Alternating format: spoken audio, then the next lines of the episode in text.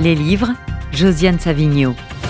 Bonjour Josiane. Bonjour Rudy. Bien, j'ai choisi un livre qui a un très beau titre qui s'appelle Prenez le temps de lire les étoiles et en sous-titre Lettre à Jean Cocteau.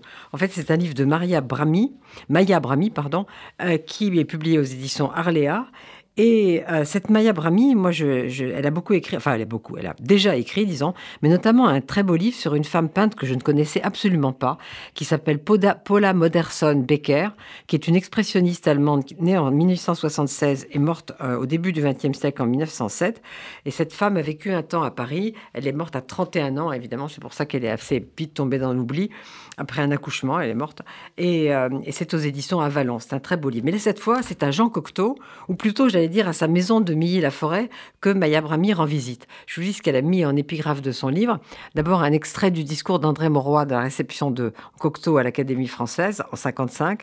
Votre maison de Milly, ordonnée ou plutôt désordonnée par un goût infaillible, pleine d'objets choisis où survivent, comme la nymphe de Combray dans l'arbre prisonnière, des amitiés ou des souvenirs votre maison est un poème.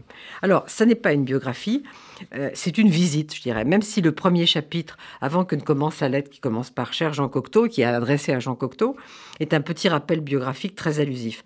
Mais Maya Brami a décidé de partir en fait sur les traces de Cocteau comme une sorte de détective, en interrogeant des gens qui l'ont connu, en le relisant et en allant surtout dans cette maison de Milly-la-Forêt qu'il a achetée en 1947, où il a fini sa vie. Il est mort en 1963 à 75 ans d'une crise cardiaque.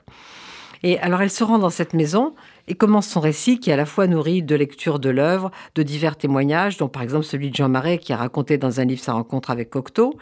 Puis dans cette maison, elle se demande comment Cocteau l'habitait. Par exemple, elle sait que quand il était là, il y avait des fleurs presque dans chaque pièce.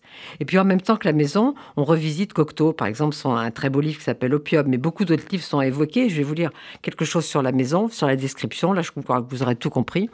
Partout, d'invraisemblables objets disposés avec goût. Bustes, notamment radigués par Lipschitz, statuettes antiquités, amphores voisines avec, des livres, cahiers, stylos, pipes à opium et boîtes arrondies aux airs de qui aiguise ma curiosité. J'aimerais toutes les ouvrir, persuadé qu'il s'y cache des trésors. Idem avec le magnifique semainier en bois bicolore, marron glacé et beige rosé, qui doit renfermer monts et merveilles, collection de cravates dont vous étiez friand, étoiles blanches en satin, pull en cachemire. Noir, beige, sable et noir. Euh, vos teintes vestimentaires de prédilection. Euh, je vais vous laisser, en fait, il y a quelques photos, mais ce n'est pas l'essentiel, les photos. Je vais vous laisser vous promener dans ce bureau, dans la chambre, dans le salon. Toutes les pièces encore visibles de votre maison se ressemblent, écrit Maya Brami.